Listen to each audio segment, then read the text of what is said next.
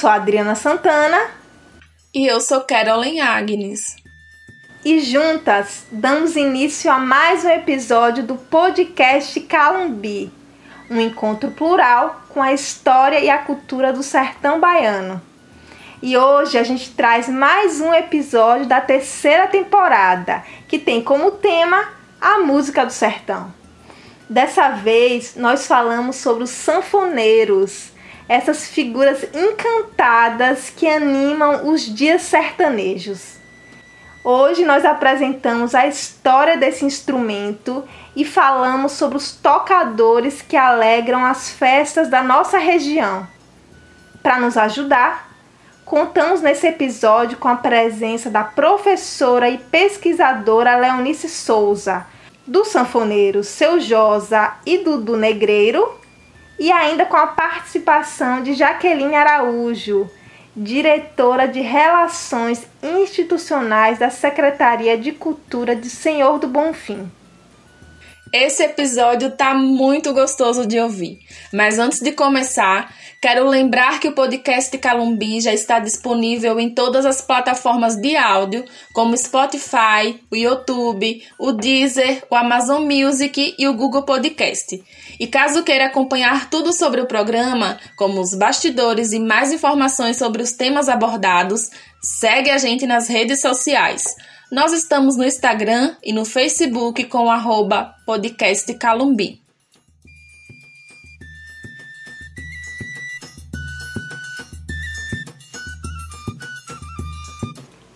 Do Bonfim, ouvimos forró durante o ano inteiro.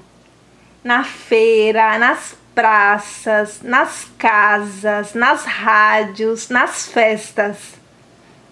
E, de tanto ouvir, muitas crianças querem reproduzir o som da sanfona, na maioria das vezes seguindo o ofício do pai.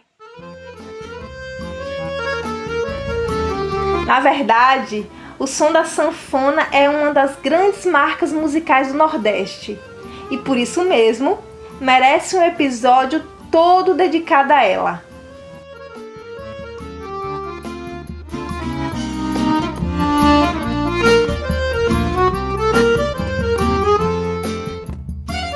Sanfona é como a gente chama aqui no Nordeste. Em outras regiões, o instrumento recebe outros nomes. No centro do país, por exemplo, recebe o nome de acordeon. No sul, recebe o nome de gaita. Mas qual é a sua origem? Bom, uma coisa eu já adianto. Se a sanfona tivesse um passaporte, teria carimbos de todo o canto do planeta. Não por acaso, ela faz parte de diversos gêneros musicais. Para vocês verem como ela é multicultural. Esse instrumento tão importante para o Nordeste tem sua origem em um antigo instrumento chinês, o shang. Em seguida, ele foi passando por diversas evoluções, de acordo com as regiões onde era usado. Em 1829, um inventor austríaco teve a ideia de colocar uma gaita dentro de uma caixa impulsionada por um fole. E porque o instrumento possuía quatro botões, botões esses que produziam acordes, ele recebeu o nome de acordeon. A sanfona parece um instrumento que respira, com um grande pulmão. Na verdade, ela funciona assim o fluxo de ar é impulsionado pelo fole, fazendo vibrar as palhetas dispostas nas caixas de madeira dentro do instrumento, que são acionadas pelas válvulas de ar.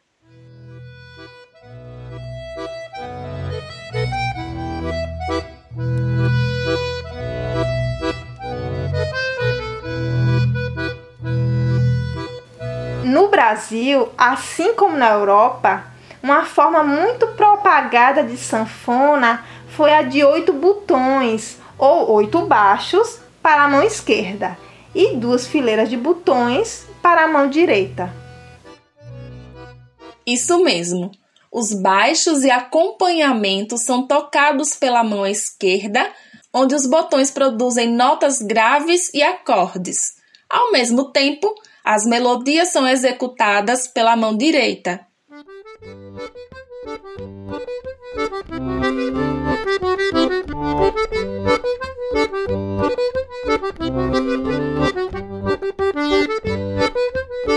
Os primeiros registros da sanfona no Brasil surgem no Rio Grande do Sul, trazida provavelmente pelos imigrantes italianos por volta de 1836 e pelos alemães em 1845. A sanfona foi levada ao norte por soldados que lutaram na Guerra do Paraguai entre 1864 e 1870. Estão vendo como tá ficando esse passaporte cheio de carimbos?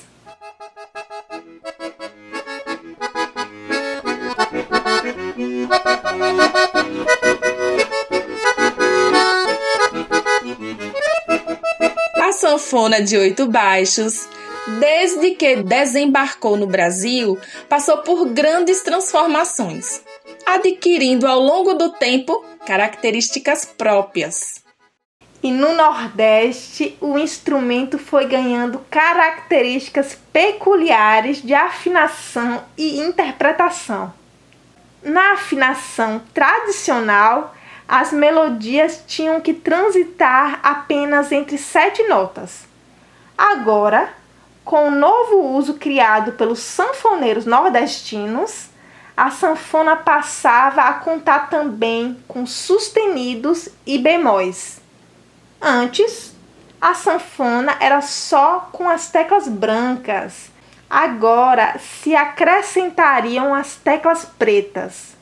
O pesquisador Leonardo Ruggiero indica que, provavelmente, o grande precursor do fole de oito baixos nordestino em carreira profissional foi o alagoano Gerson Filho.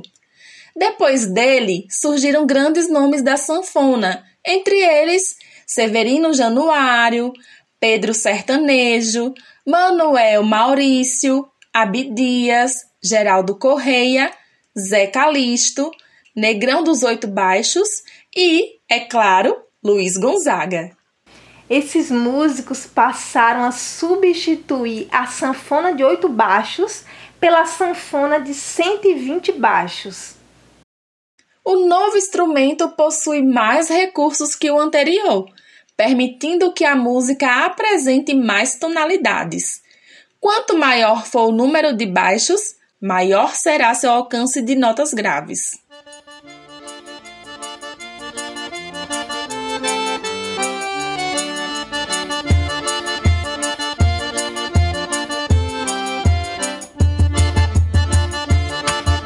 Na verdade, falar da sanfona no Nordeste é falar sobretudo de um pernambucano que atende pelo nome de Luiz Gonzaga.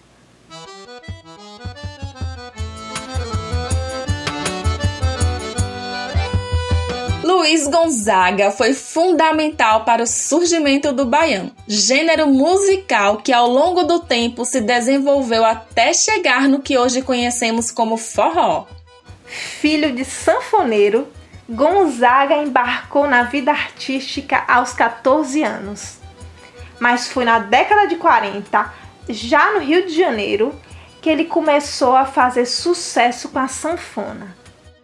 Antes dele, a música popular da época era representada pelo samba, a marcha, as valsas, as canções seresteiras, o choro, o bolero a polca.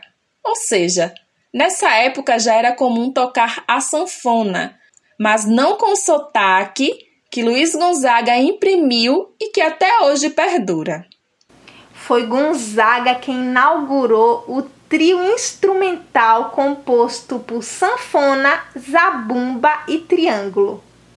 A sua pesquisa musical era intensa, agregando à sua canção a sonoridade rural, com a utilização de aboios, toadas, shot e cocos. E foi assim que sua música, o baião, foi divulgada e difundida através do meio de comunicação mais abrangente da época, o meio radiofônico.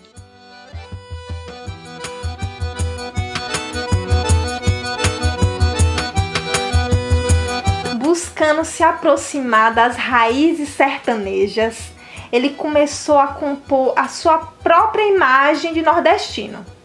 Desse modo, adotou a estética do vaqueiro, passando a usar o chapéu de couro, o gibão de couro e a bota de couro.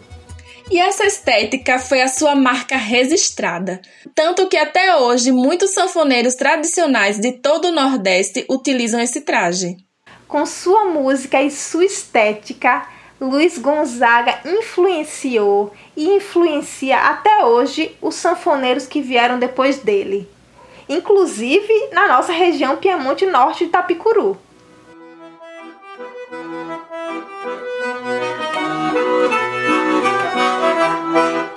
todo tempo, venho, nenhum, saco de mãozinha,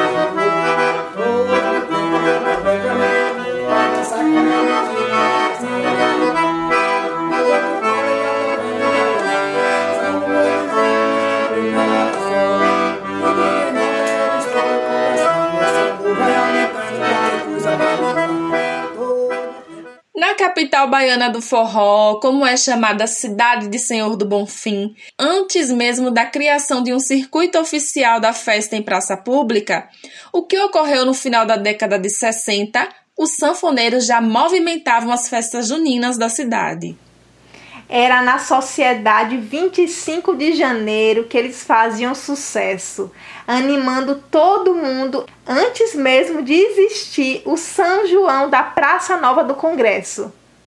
E para falar sobre isso, trazemos agora a convidada Leonice Souza, autora da dissertação intitulada Representação Cultural dos Sanfoneiros de Senhor do Bonfim Bahia, Relatos, Vivências e Perspectivas. Vamos ouvi-la? Nos nossas pesquisas, nós identificamos nos relatos depoimentos de pessoas como, por exemplo, o saudoso que há pouco tempo foi para outro, plano, que foi o Hélio Freitas, seu Hélio Freitas, recordei.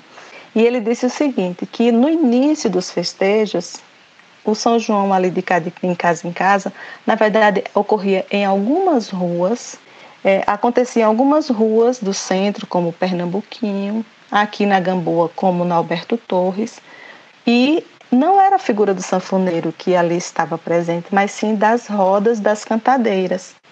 Então, nessa época em que ele se reporta, é uma gênese daquilo que seria o São João de casa em casa, que nessa ocasião ele relata que as casas e as pessoas, os moradores abriam as suas residências para aquele entra e sai, de compartilhar de comidas, de bebidas e de sociabilidades festivas, enfim. Então, nesse período né, pretérito, o festejo junino, né, que era ali de casa em casa, ele ainda não tem a figura do sanfoneiro.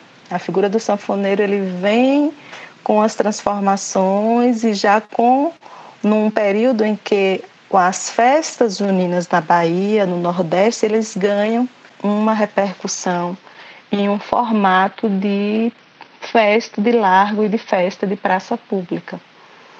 Você relatou que Hélio Freitas disse que em determinado período, São João de casa em casa, não, a figura sanfoneira não era forte. E quando ela passou a ser forte, você sabe me identificar? Sim, exatamente. É, já existia uma festa que acontecia na 25 de janeiro, que era no dia do feriado de São João, no dia 24, que normalmente acontecia com um sanfoneiro aquele que eu chamo de o precursor dos sanfoneiros bonfinenses, que é Elisiário.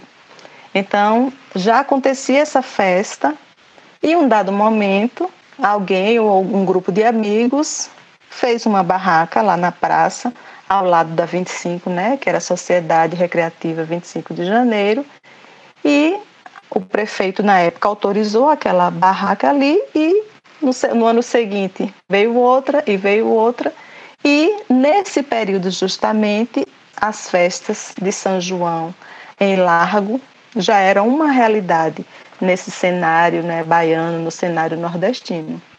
Quando o São João ele passa e faz essa transformação do São João de Casa em Casa à festa de Largo, e aí se consolida a figura do sanfoneiro, nós temos nesse espaço uma representatividade demarcada de longas datas.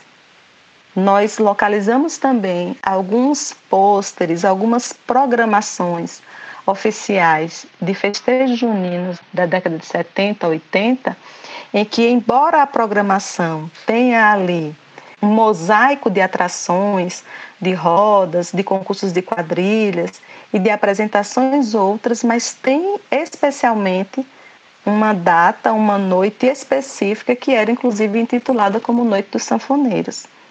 Então, essa localização, né, nesse registro temporal, indica que a figura dos sanfoneiros e os relatos ali indicam que os sanfoneiros que faziam parte, que tocavam naqueles festejos, eram justamente os sanfoneiros locais, os de Senhor do Bonfim e do seu entorno.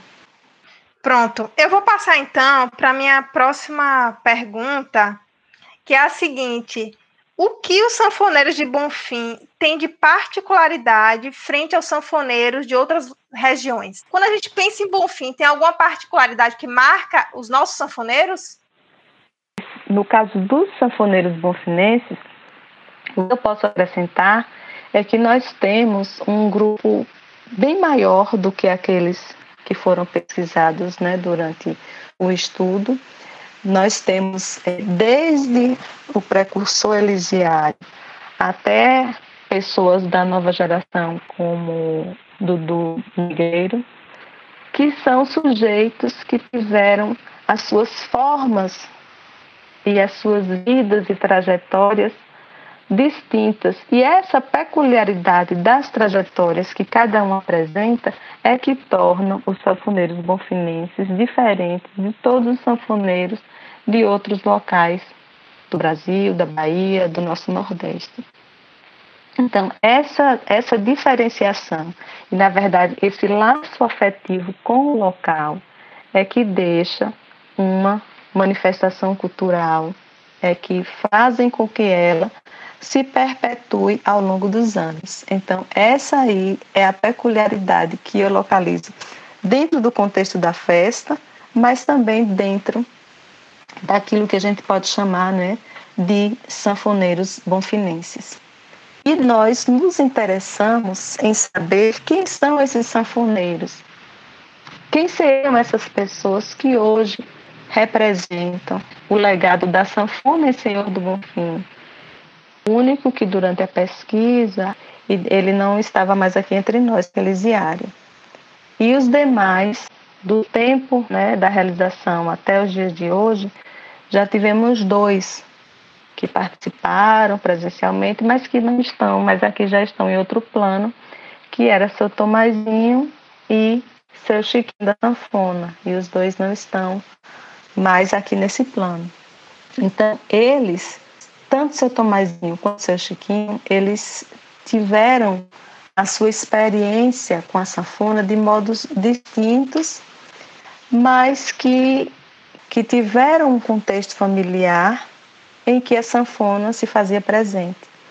Então, seu Tomazinho, por exemplo, ele além de se tornar sanfoneiro e de tocar durante mais de 30 anos na roda do Ele também tinha a habilidade de consertar o instrumento. Então, tive a oportunidade, inclusive, de chegar na casa de seu Tomazinho e ele está com algumas sanfonas abertas no hall de sua residência e você identifica assim quantas peças minúsculas estão ali, como ele vai conseguir colocar cada uma delas no lugar. E ele ia ali conversando, contando os casos e conversando, e daqui a pouco a sanfona já estava montada novamente e emitindo os acordes. Então, dentro de, de um contexto onde o estudo formal daquela prática não existiu, é algo que realmente é encantador. Você fala basicamente, vou recapitular para ver se eu entendi direito. O que marca a trajetória dos sanfoneiros de Bonfim é a ligação que eles têm afetiva com esse espaço. É uma relação afetiva, uma relação histórica, né? A pessoa vivenciou aquilo ali a vida inteira e aquilo passa para a música que ele faz, né? Que eles fazem. Exato, Adriana, porque o sanfoneiro ele tem uma relação com a comunidade com a qual ele participa, com a qual ele vivencia. E isso extrapola, isso não é só para o sanfoneiro de Senhor do Bonfim, isso para o sanfoneiro de outros locais também. Então, quando a gente fala do sanfoneiro de Senhor do Bonfim, diz assim, ah, mas o que é que tem diferente? O que é que o daqui tem que de lá não tem? Se você analisar características de como eles se interessaram pela música, a sua maioria autodidática aprenderam só, a sua maioria também tem um elo de ligação com a família, porque é uma questão até hereditária de ter alguém na família que já toque para prosseguir com essa prática e com essa cultura. Então, se você analisar muitas vezes os daqui com os de Sergipe, com os de Alagoas ou de outros municípios, você vai encontrar muitas semelhanças. Então, a questão da história do contexto local e da memória afetiva que se tem com a festa é que torna isso especial, é que torna isso significativo, é que torna os sanfoneiros daqui de Senhor do Bonfim diferente dos sanfoneiros de Juazeiro, diferente dos sanfoneiros de Sergipe, diferente dos sanfoneiros de Araripina e de qualquer outro lugar que a gente possa mencionar nesse momento. São as trajetórias deles que são daqui de Senhor do Bonfim. Então, Sim. por exemplo, uma história interessante quando o seu Josa conta como foi que ele conseguiu um instrumento. Ele disse que já participava de algumas festas, tinha alguns primos que já tocavam e quando de repente ele se deparou com o instrumento, abriu a sanfona e aquele som que a sanfona emitiu deixou ele com muita vontade de aprender. Então, em época de muita dificuldade, ele simplesmente né, tinha a forma né, de vida era eles criavam animais e ele disse que trocou dez cabeças de bode no instrumento sanfona, no primeiro instrumento que ele teve. Então, essa relação, essa trajetória são histórias e são vivências que dificilmente encontraremos em outro lugar. Então, são essas as peculiaridades dos nossos sanfoneiros. E essa é a importância de descrever as suas trajetórias, porque torna esses sujeitos visíveis. Então, a relação desses sujeitos, a, sua, a forma com que cada um demarcou sua trajetória, a forma, sobretudo, com que cada um reconhece o instrumento, é aonde eu localizo a beleza de revelar essas histórias, essas trajetórias, porque a maioria deles tem uma relação com a sanfona que seria mais ou menos de personificação do instrumento. Reconhecem que o instrumento seria como se se disse, é parte do meu corpo praticamente. Como seu Zazá, que é o, jo, o Zaca do acordeão, filho de, de Elisiário, ele diz: a sanfona para mim é tudo. Se eu estou alegre, eu pego. Se eu estou triste, eu pego. Começo a tocar e logo, logo a tristeza vai embora. E aí a gente percebe também dentro dessa localização né, temporal como essa sanfona, como esse instrumento ele é capaz de acalentar uma tristeza. E aí tem até a música né, que fala sobre essa tristeza, né, sobre essa capacidade que a sanfona tem de acalentar. É aquela música é, sanfona sentida. Eu queria encerrar te perguntando se você acredita que os sanfoneiros têm o espaço que merecem no São João de Bonfim. Não, não tem. Não tem, nunca tiveram. Talvez nunca é uma palavra muito. É, eu posso dizer das experiências que tive durante a festa.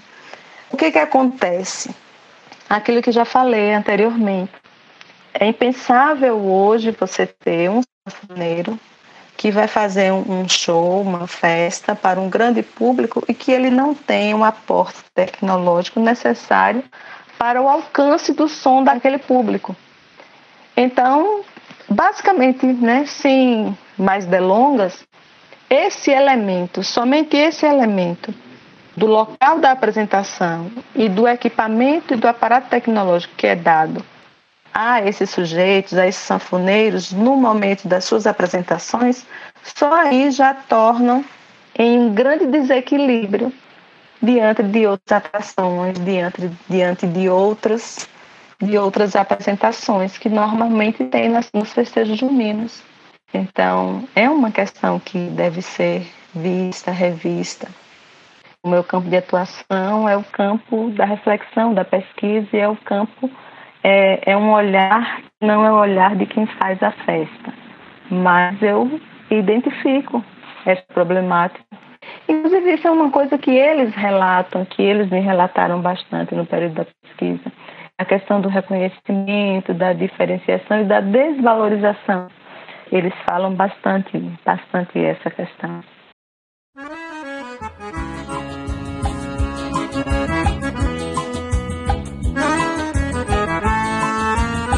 Leonice já citou alguns sanfoneiros bonfinenses, mas podemos citar ainda outros. O mais famoso deles é Cicinho de Assis, filho do também sanfoneiro Assis. Cicinho é um músico experiente que já acompanhou grandes artistas mundo afora, tais como Dominguinhos, Daniela Mercury, Ivete Sangalo e Gilberto Gil. Outros sanfoneiros que merecem ser citados são Nivaldo do Acordeon, Zé Bonfim, Nego da Sanfona, Torquato Luiz, Sérgio do Forró, Zé do Elisiário, Zaca do Acordeon. Tem também João da Sanfona, Seu Givaldo, Tião do Acordeon, Lu Sanfoneiro. São tantos nomes e é importante citá-los. Segundo Antônio Batista dos Santos, presidente da Associação de Sanfoneiros de Senhor do Bonfim, existem hoje 14 sanfoneiros cadastrados nessa associação. Mas se a gente considerar todos os músicos que atuam em torno da música sanfonada, esse número chega a 170 profissionais, contabilizando aí os tocadores de zabumba, triângulo e outros integrantes que compõem as bandas. O triste é saber que não há nenhuma mulher cadastrada na associação. Isso mesmo, nenhum cadastro é do gênero feminino. Infelizmente, no ofício de sanfoneiro existe uma certa hierarquia do gênero masculino. Claro, isso não acontece só em Senhor do Bonfim, mas no Brasil como um todo. As sanfoneiras brasileiras de destaque que podemos citar ao longo da história são Marinês, Anastácia e Adelaide Quioso. Atualmente, merece destaque a paraibana Luci Alves, que fez sucesso junto com o extinto grupo Clã Brasil e hoje segue em carreira solo. Ela ganhou mais repercussão depois de ter participado do programa The Voice Brasil. Também não podemos deixar de citar a baiana Lívia Matos, artista que passeia por diversas linguagens artísticas, entre ela o circo e a música puxada por uma sanfona. Infelizmente, uma transformação no sentido de maior inclusão feminina na sanfona não parece caminhar a passos largos. Mas uma outra mudança é perceptível. Uma mudança na configuração dos instrumentos que são utilizados nas bandas Predomina hoje na nossa região a formação de bandas com quatro ou mais integrantes. Ou seja, além do trio clássico, sanfona, zabumba e triângulo, foram incorporados o teclado e a bateria. Em alguns casos, até mesmo o baixo e a guitarra. Essa mudança ocorreu principalmente visando uma adaptação à estrutura oferecida pelos contratantes. A sonorização oferecida pelos grandes eventos da região não é adequada para um trio de sanfoneiros. Assim, para conseguir projetar o som para uma grande plateia em praça pública, esses músicos tiveram que se adaptar, incluindo em suas bandas instrumentos mais potentes essa foi uma medida adotada pelos músicos para que conseguissem firmar grandes contratos. Vamos agora ouvir dois sanfoneiros que representam a tradição e a contemporaneidade. Primeiro, ouviremos José Vieira da Silva, mais conhecido como Seu Josa. Ele é um músico natural do distrito de Quissé que assume o ofício de sanfoneiro como atividade profissional há 45 anos. Quando criança, o senhor tinha o costume de, de ouvir sanfoneiros? Sempre tinha. Fui criado assim no, naquela tradição de, de, de, gostar de música, né? Só que eu não tinha, ainda não tinha me dedicado à sanfona. A partir de, dos 18 anos, aí me fluí por a sanfona Aí comprei uma e comecei a, a batalha, né? É. E até hoje, eu ainda passei uns 10 anos depois que eu, que eu consegui a carreira. Aí eu vim embora aqui para né? E aí trabalhei um ano de, de, empregado. E o cara, empregado não tem vez, né? De, de, de fazer o que quer, né? Aí aparecia as vezes eu não podia tocar porque tá, trabalhava. Aí desistia. Depois comprei um, um carro de táxi, fui trabalhar de táxi. Aí desanimei desse, desse forró, né? Aí vendi os instrumentos, aí passei uns 10 anos trabalhando de táxi, sem me ligar em sanfona. Aí depois me fui de novo de comprar outra sanfona.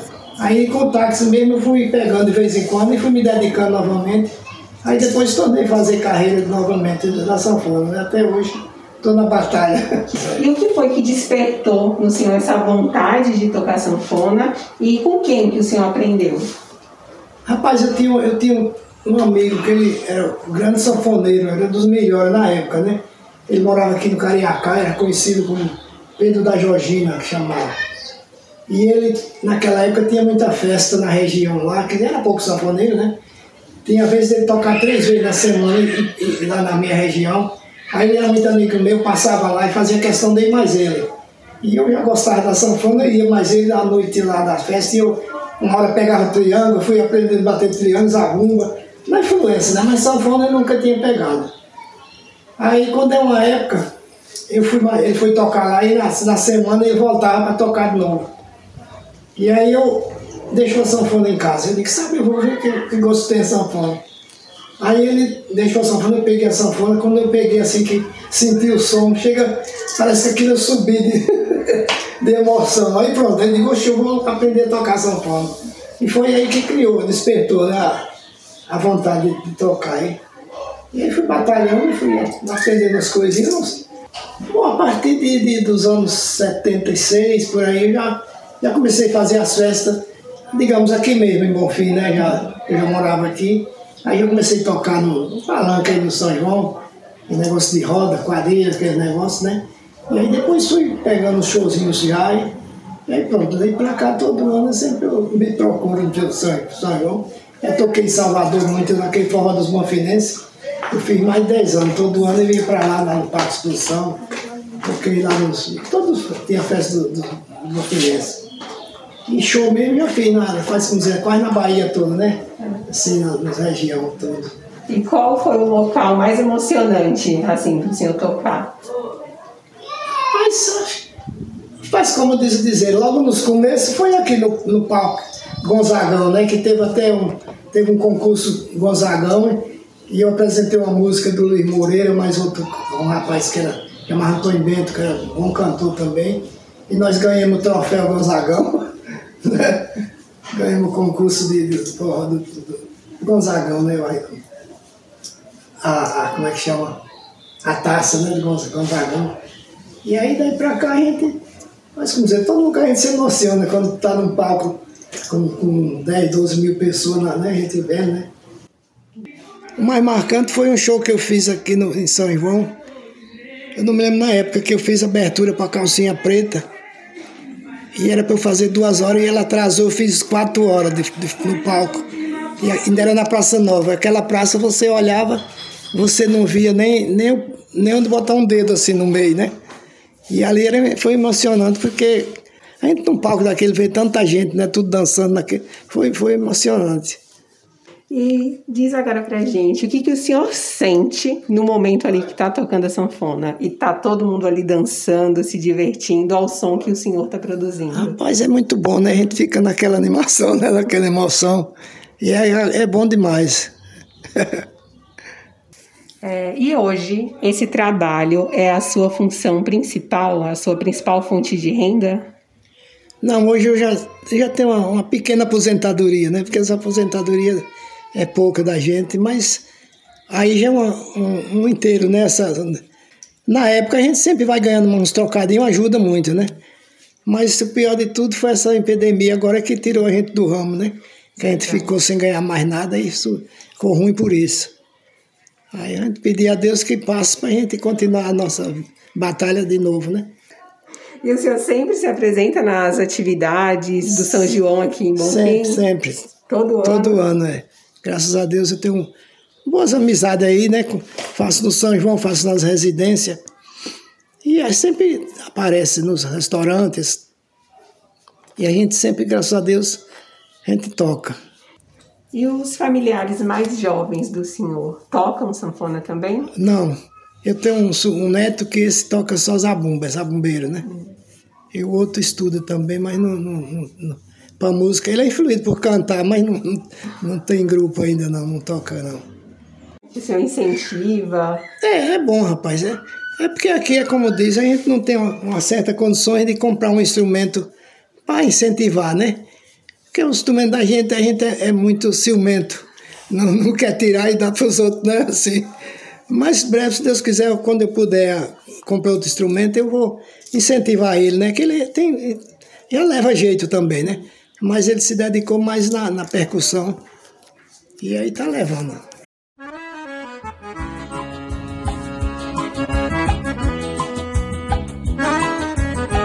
convidamos também para o programa um convidado da nova geração, Dudu Negreiro.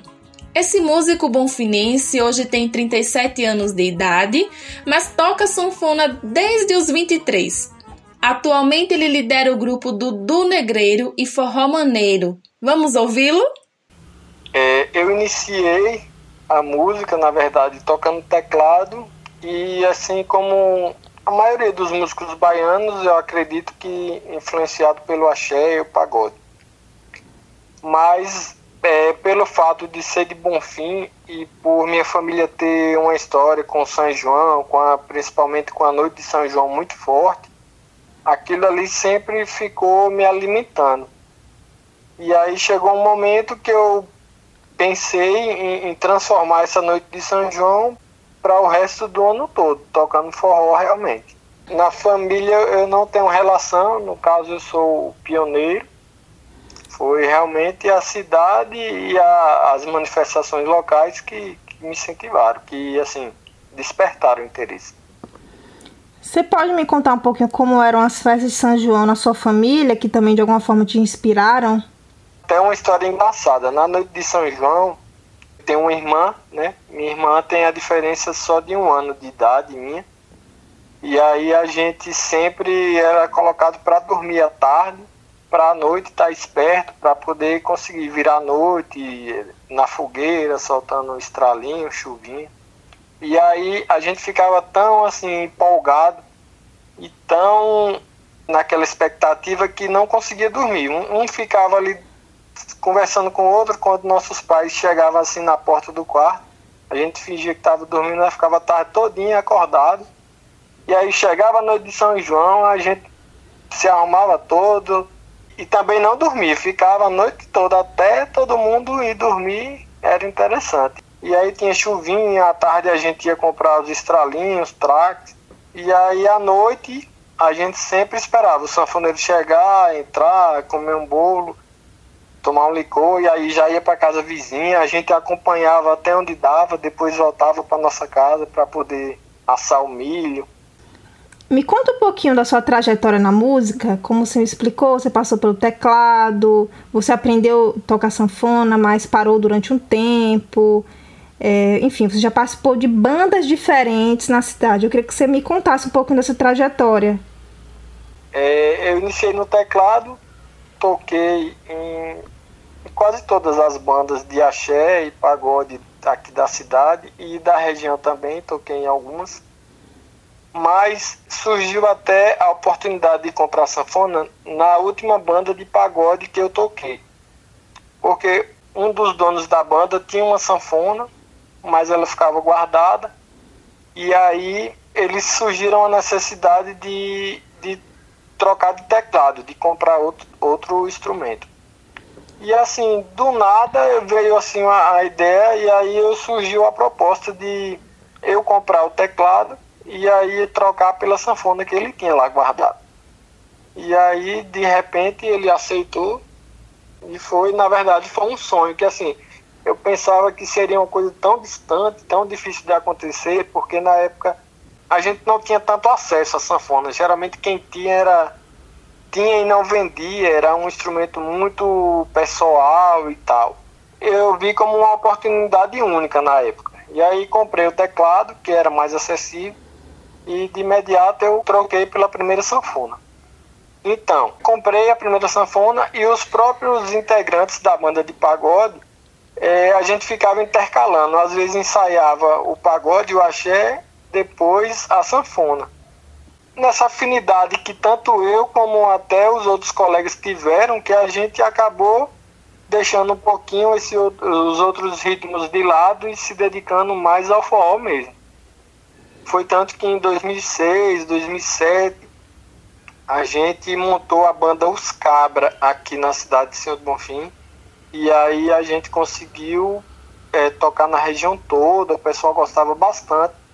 Porque até então, só quem tocava sanfona, que a gente ouvia falar, era um senhor, um tio, um avô.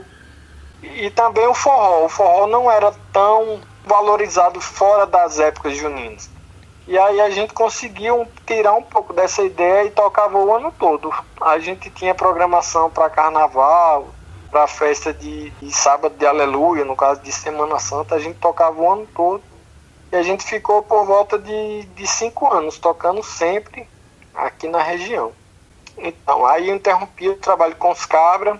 Eu acho que é uma questão que infelizmente ainda existe no, no, no Brasil. Eu acho que o incentivo com relação ao poder público e principalmente manter essa cultura tradicional viva, eu acho que ainda é muito pouco. Então, essa falta de incentivo na época desestimulou a gente. Alguns ainda estudavam, né, ensino médio, e aí foram se formando, a gente não chegou bem onde queria, eu acredito que por falta desses incentivos, Aí resolvemos parar. Aí eu fui fazer faculdade, fui estudar, montei uma empresa. E aí foquei mais nessa parte é, empresarial, pessoal. Deixei um pouco a sanfona, fiquei pensando, pensando é, em outras ideias, pensando em um futuro, né? Sem, sem tocar. Mas eu acho que quando a gente tem um gosto, tem um amor muito forte, pode passar algum tempo ainda como se fosse hibernado esse sentimento e depois ele ele aflora e a gente vem com, com força total. Então depois desses acho que 9 a 10 anos, em 2018, eu retomei um projeto justamente com o primeiro vocalista que tocou nos Cabras comigo. Ele fez a parceria em 2018, a gente começou um projeto bacana, muito bem aceito. E aí a gente tá até hoje. Esse colega não tá mais fazendo parte da banda, mas hoje é parceiro com composições e tudo. E as ideias só vêm crescendo agora. Mesmo diante da dificuldade da pandemia, de todo esse lance da gente não estar tá podendo tocar, mas a gente sempre se, se manteve ativo com lives, com, com participações em festivais. Recentemente a gente foi é, a gente ficou em terceiro lugar como música autoral no, festival feito por uma empresa aqui da cidade de Bonfim. As ideias não param de surgir e a gente quer cada vez mais, cada dia mais, defender ainda com unhas e dentes essa nossa tradição, esse nosso verdadeiro forró pé de serra.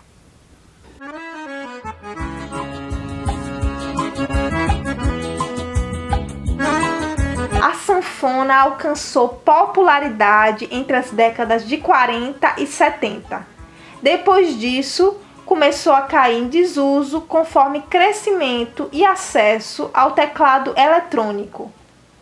Segundo o acordeonista e pesquisador Lauro Valério, Durante a década de 50, período áureo do acordeão no Brasil, havia cerca de 32 fábricas espalhadas entre o sul e o sudeste. Embora ainda exista uma tímida produção nacional, atualmente o mercado de sanfona se restringe principalmente aos instrumentos nacionais usados ou importados. Essa reduzida produção indica que a sanfona hoje não tem a mesma disseminação de antes. E para que essa tradição não se perca com o tempo, se faz necessário repassar o ofício de sanfoneiro às novas gerações. Hoje, o ensino da sanfona brasileira, de norte a sul do país, é sobretudo oral. O aprendizado normalmente é transmitido de pai para filho e os sanfoneiros são, em maioria, músicos que tocam de ouvido, ou seja, músicos que não tiveram a instrução teórica ou educação musical formal. Para que essa tradição continue firme, a Prefeitura Municipal de Senhor do Bonfim tem intenções de formalizar esse ensino. Para tanto, planeja criar uma escola de música com foco nos gêneros populares, dando destaque para a sanfona. Vamos ouvir agora Jaqueline Araújo, diretora institucional da Secretaria de Cultura de Senhor do Bonfim, que nos conta mais sobre essa iniciativa que está em fase de construção. Então, a escola de sanfona, ela já é legitimada, né? Já acontecia na gestão anterior. E agora, nós pensamos, pós-pandemia, é claro, né?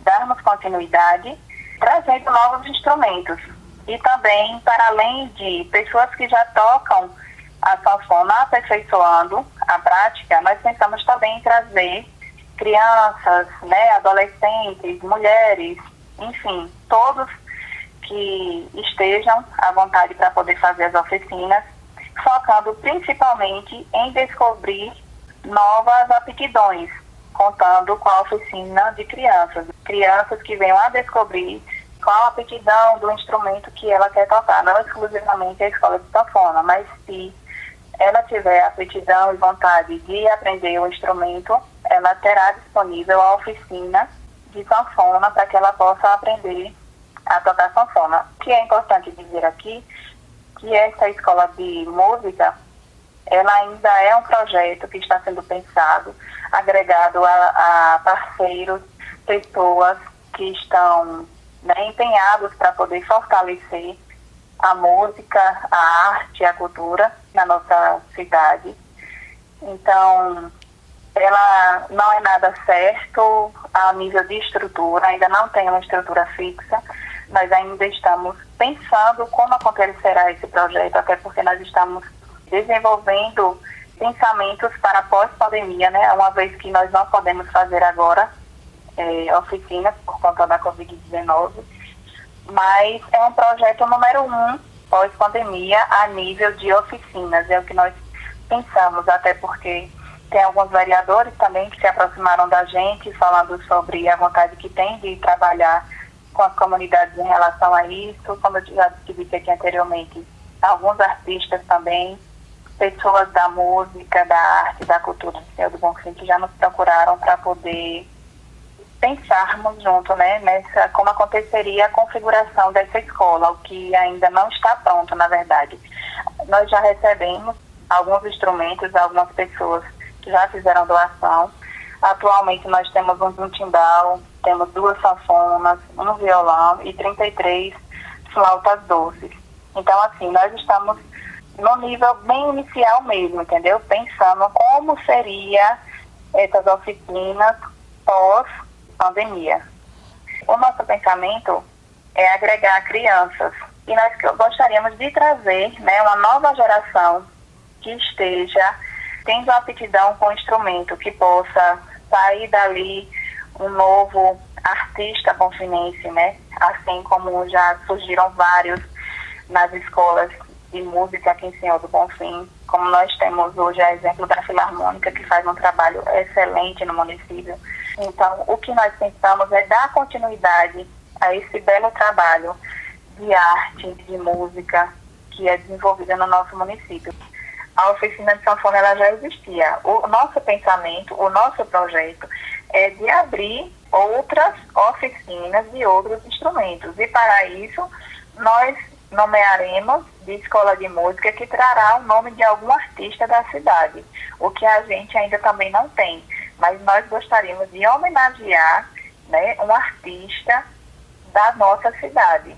Então, por isso terá a escola de música o nome de um artista, que nós não sabemos ainda. Então, justamente o que a gente pensa, uma escola de música na qual aborde a nossa cultura popular. Então, imagine você, uma escola de música com sanfona, com triângulo, com zabumba, com oficina de pífano, flautas doces, o violão, enfim, trazendo toda essa questão contextual, local, da cultura popular de Senhor do Bonfim. Então, é dessa maneira que nós pensamos. E em relação ao nome da escola, nós ainda estamos pensando, porque nós achamos também importante que os artistas participem dessa escolha. Então, como ainda não podemos fazer essa reunião, essa aproximação com a quantidade dos músicos locais, então a gente preferiu deixar isso para depois, para que nós possamos fazer essa escolha juntos porque nós achamos muito importante a participação deles dentro dessa escolha do nome de um artista da cultura popular bonfinense. Eu queria saber como é que ficará o papel dos nossos sanfoneiros antigos é, nessa escola de sanfoneiros, né? Eles vão participar enquanto público, aluno, para aprender mais ainda sobre o ofício, aprender mais questões técnicas sobre o ofício de sanfoneiro, ou eles devem atuar como professores para as novas gerações?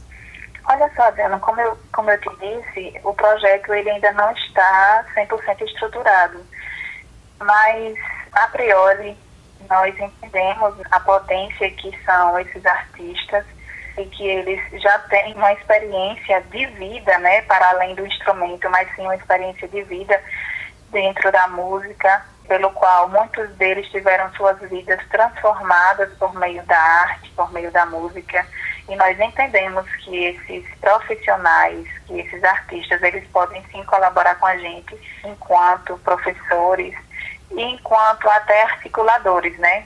A prioridade que nós daremos é dos próprios artistas, os fazedores de arte, estarem executando essas atividades, porque o lugar de fala, o sentimento do artista, ele precisa ser trazido em primeiro lugar, porque nós entendemos que é uma potencialidade que eles podem oferecer a outras pessoas a partir das suas histórias de vida.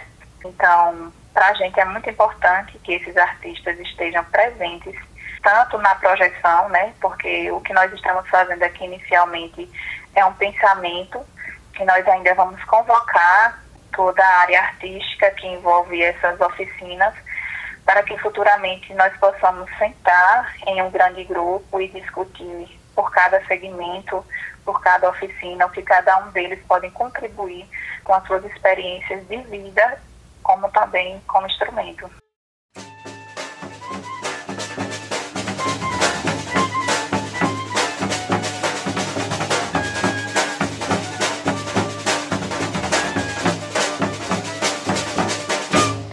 Para render o assunto, o que tu indica para os nossos ouvintes hoje, mulher? Eu já sei que hoje a gente tem dicas para animar todo mundo. Dicas muito dançantes. Quero indicar o documentário Bonfim, Sanfoneiros e Forró, Somos Todos um Só, dirigido pelo nosso convidado Dudu Negreiro, o documentário foi produzido por recursos da Lei Aldir Blanc e traz depoimentos de sanfoneiros e Senhor do Bonfim. Com certeza, o trabalho complementa as informações trazidas aqui no episódio. O material está disponível no YouTube, então corre lá para ver. Aproveito para indicar também a apresentação de Dudu Negreiro e Forró Maneiro na final do primeiro Festival de Música Bonfinense, concurso que ele ganhou em terceiro lugar na categoria Canção Autoral. Busquem essa live, que está disponível também no YouTube. Não vão se arrepender. Massa demais! Eu também vou começar indicando uma coisa animada. O sanfoneiro Cicinho de Assis e sua filha, a cantora Júlia de Assis, fizeram a live mês passado, também com recursos da Léo Blancs. É, esse material, essa live, tá salva no YouTube também e tá linda, gente. Eu adoro o trabalho do Cicinho, acho que ele toca muito. A filha dele tá iniciando agora na música, né? Fez muito sucesso quando se apresentou no The Voice Kids. É, e os dois estão tocando juntos, acho que tem uma sintonia muito massa, vale a pena ver. Vão lá conferir. E para finalizar, eu indico também o trabalho da nossa convidada, de uma das nossas convidadas de hoje, Leonice Souza. Ela escreveu uma dissertação sobre os sanfoneiros de Bonfim, entrevistou vários sanfoneiros da nossa cidade. É um material super rico é, e vale muito a pena conferir. É um material que também está disponível online. Se você buscar no repositório institucional da Universidade Federal da Bahia, você vai achar a dissertação dela. O título é Representação Cultural dos Sanfoneiros de Senhor do Bonfim Bahia.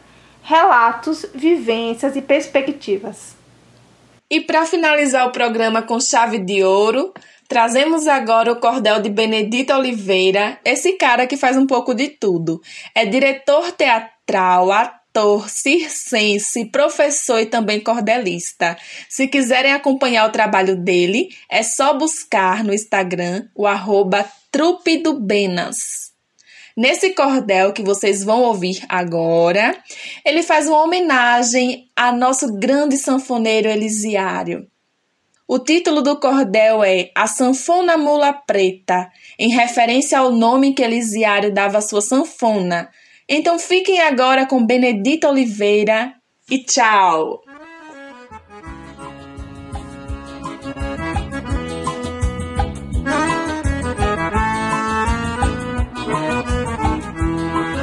Certa feita, Mauro Coelho, lá no beco do bazar, Disse Bonfim é um celeiro de cultura popular. E a Rua do Bandeira, berço da vida festeira, é preciso registrar. Introdução a essa história, um registro verdadeiro, preservação da memória, de janeiro a janeiro, estes fatos registrados no podcast marcado Vou Falar do Sanfoneiro. Aqui faço um recorte por ser um tempo menor para contar nestes versos poderia ser bem melhor a sanfona como guia, com emoção e poesia nos encantos do forró. Em Bonfim, toda criança tem um sonho verdadeiro. Seu Antônio tem escola para formar sanfoneiro, toca mulher e menina. A sanfona nordestina na cidade é um luzeiro. No arraiá bonfinense, a sanfona é rainha, e o trio sertanejo, mostrando tudo que tinha, marcou sempre seu lugar, de fato veio para ficar e todos seguem sua linha. Muitos músicos excelentes arriscam de sanfoneiro, penduram no pescoço, improvisam show ligeiro, mas tocar com coração marca essa sensação só um mestre verdadeiro.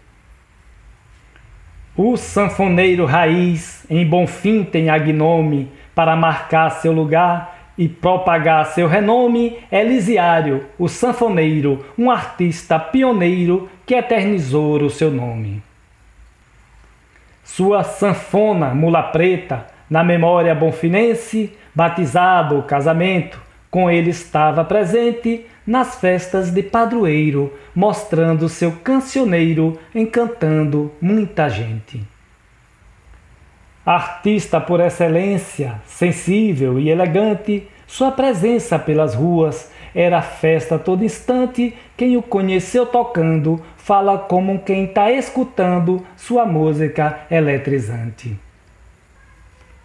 Foi um ídolo da sanfona, 120 baixos a fio intérprete de muita música, em Gonzaga e Jackson, se ouviu, com seu fole encantado e seu gogó afinado, eternizou seu perfil. Dizia doutor Nequinho, Elisiário é um ode, para cantar daquele jeito, outro tocador não pode, foi mestre de geração, candeeiro, inspiração, para eu tocar meu pé de bode a inspiração do fole Continua tocando sim, é o Zé Delisiário, com sua arte sem fim, um pé de serra afinado, tocador bem animado no São João de Bonfim. Faço aqui a despedida, minha participação no podcast Sanfoneiro, marcado sua inserção como arte verdadeira e representação certeira da cultura do sertão.